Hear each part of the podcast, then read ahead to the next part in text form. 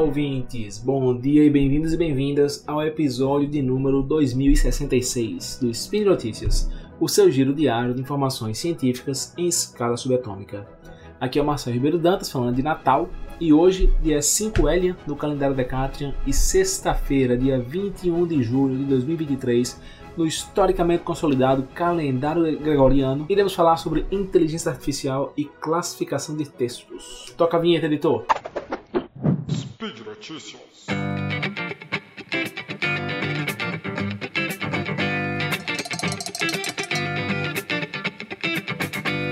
Então, pessoal, classificação de texto é uma das tarefas mais básicas em processamento de linguagem natural, que a gente conhece como NLP, né? Natural Language Processing e melhorou bastante, né, substancialmente, com o desenvolvimento das redes neurais artificiais ao longo das últimas décadas, principalmente com as redes neurais profundas. No entanto, as redes neurais são conhecidas por serem data hungry, né, que significa que elas requerem uma grande quantidade de dados de treinamento, cujo grau aumenta com o número de parâmetros. E essas redes neurais profundas têm como característica justamente uma maior profundidade nas camadas escondidas, que costumam representar uma boa parte dos parâmetros de uma rede neural. Além disso, temos também os hiperparâmetros, que são parâmetros que descrevem a estrutura da rede, como o número de unidades escondidas na camada escondida. Né? Então, eles devem ser cuidadosamente ajustados para diferentes conjuntos de dados e o pré-processamento de dados e texto. Nesse caso, temos tokenização, remoção de palavras de parada e assim por diante. Né? Isso tudo tem que ser adaptado para o modelo específico e conjunto de dados do nosso caso. Então essas são todas as características e detalhes que a gente tem que se preocupar quando vai utilizar a rede neural artificial para classificação de textos. Apesar da capacidade das redes neurais profundas de capturar correlações latentes e reconhecer padrões implícitos, elas podem ser às vezes um exagero para tarefas simples, como parece ser o caso de classificação de textos, certo? Nesses casos, as alternativas geralmente são boas o suficiente. Imagine que você tenha um número de documentos e gostaria de adicionar rótulos a cada um deles: literatura infantil, ficção, matemática básica, autores estrangeiros, autoajuda. Isso que classificação de texto. Você tem um texto e consegue classificá-lo com um ou mais rótulos, né? E aí que, aí que fica a pergunta: será que precisamos de redes neurais profundas, complexas, com milhões de parâmetros, custando uma fortuna para serem treinadas para esse tipo de tarefa? Em 2021, né, alguns anos atrás, em um post de seu blog, o Max Halford ele decidiu brincar um pouco com essa reflexão. Ao ler o Artificial, o Artificial Intelligence, A Modern Approach, é um livro famosíssimo nessa, da área de, de IA, ele topou com uma ideia meio maluca, classificar textos utilizando, imagina aí, algoritmos de compressão. Vocês lembram do, do WinRAR, WinZip, esses programas que vocês costumavam utilizar para diminuir o tamanho de arquivos? Às vezes você quer enviar um, um arquivo por e-mail, ele é muito grande, você comprime ele e aí envia.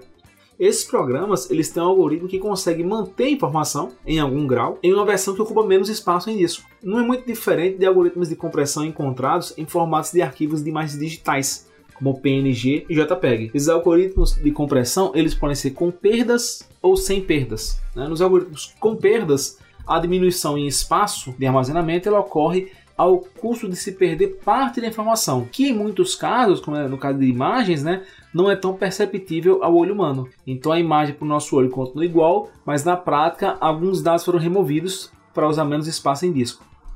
E aí também tem os algoritmos de compressão sem perda, que eles conseguem em algum grau reduzir o tamanho do arquivo, mas sem se livrar de nenhuma informação. Quando você descomprime, a informação original está toda lá, certo? Bem, não é novidade que algoritmos de compressão comprimam arquivos, né? Isso na verdade é que a gente já sabe, é o óbvio, é para isso que foram criados. O que deve ser novidade para você é que algoritmos de compressão eles podem ser utilizados para classificar textos, né? Que maluquice. Vamos entender como é que isso funciona.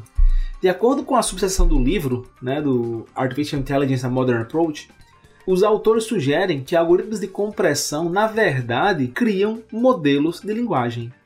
Ou seja, um algoritmo de compressão, quando aplicado a um conjunto de dados, né, a, um, alguns textos, ele adquire, né, ele infere um modelo que em algum grau contém conhecimento sobre a distribuição dos dados nesses textos comprimidos, né, os tokens, as palavras.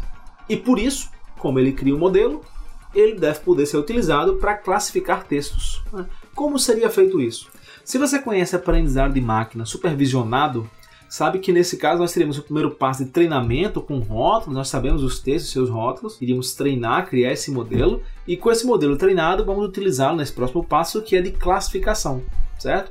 Então, como é que faria isso? Digamos que eu tenho vários e vários textos que eu sei que são de ficção, certo? E aí eu vou juntar todos eles em um arquivo só, seriam vários textos seguidos uns dos outros, e eu vou comprimi-los. E vai gerar um arquivo comprimido, que eu sei que é, é textos de ficção comprimidos, beleza?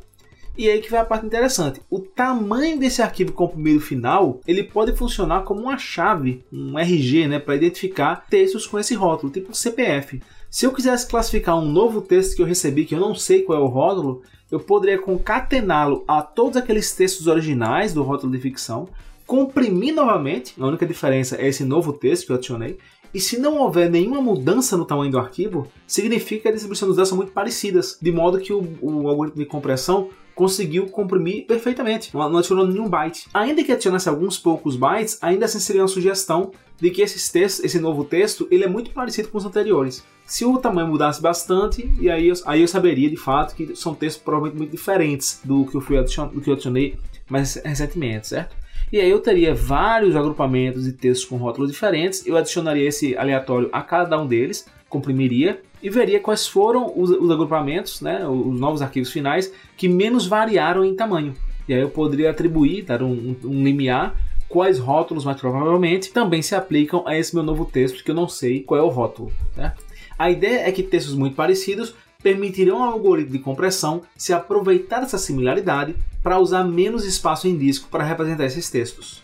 Um texto com muitas palavras que não existem nos anteriores faria o algoritmo de compressão performar de forma menos eficiente, o que geraria um aumento no tamanho do arquivo comprimido, sugerindo que esse texto pertence a uma outra classe. É evidente que não há um passe de mágica aqui, nem nenhuma bala de prata. Nem sempre isso irá funcionar.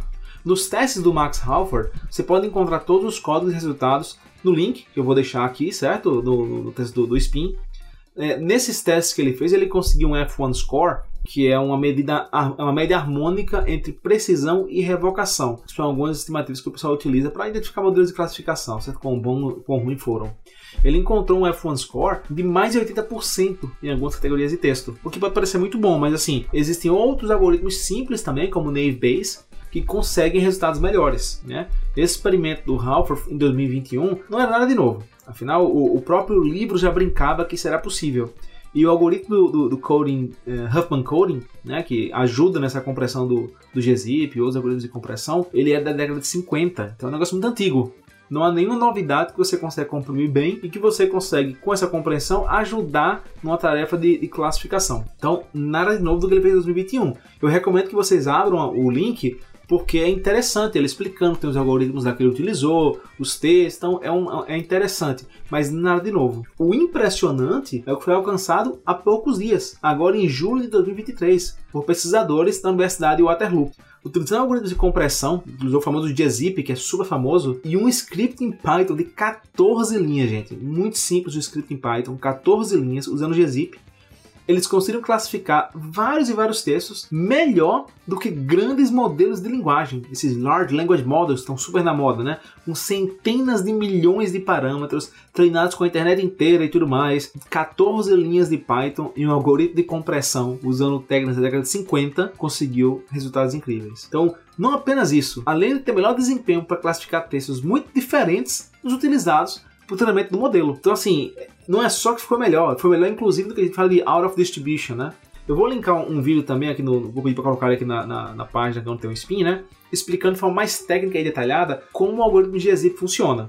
Já que entrar em detalhes sobre ele aqui, né, fugiria do escopo uh, dessa produção. Mas vale a pena também entender, porque assistindo o vídeo, ainda que seja em inglês, dá para entender a lógica da coisa e ver como não é nada muito complexo. E ainda assim eles conseguiram esses resultados incríveis, né? Outro detalhe bastante interessante é que, por ser livre de parâmetros, é possível treinar o modelo com algoritmo de compressão usando unidades de processamento normal, a CPU do teu computador, diferente das redes neurais que costumam necessitar de GPUs, né, placas, placas gráficas, aceleração gráfica, né, sem contar também com um gasto energético muito maior o que gera um impacto negativo ao meio ambiente muito maior do que essa versão com algoritmos de compressão. Então é mais rápido, mais barato, mais simples e muito melhor para essa tarefa de, de, de classificação de texto, certo? chega a ser hilário como algo várias ordens de grandeza mais simples oferece tantas vantagens que são substanciais, coisas que nem são modernas, digamos assim, né? Mas é evidente que classificação de texto, como até falei no começo, é uma tarefa relativamente simples quando comparada a outras tarefas que esses grandes modelos de linguagem são capazes de fazer. Então, talvez a principal lição dessa saga que eu narrei para vocês hoje é que existem diversos problemas que podem ser resolvidos, às vezes até melhor, mais rápido e mais barato com algoritmos simples e antigos, em vez de algoritmos complexos, supermodernos e que precisam de uma infraestrutura gigante para treiná-los, certo? Por hoje é só, pessoal. Lembrando que esse podcast só é possível acontecer por conta do seu apoio no patronato do SciCast, tanto no Patreon quanto no Padrim e também no PicPay. Até mais!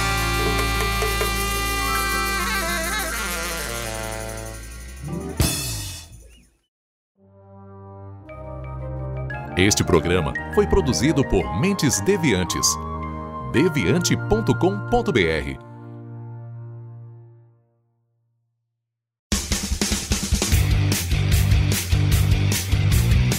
Cortes, edição de podcast.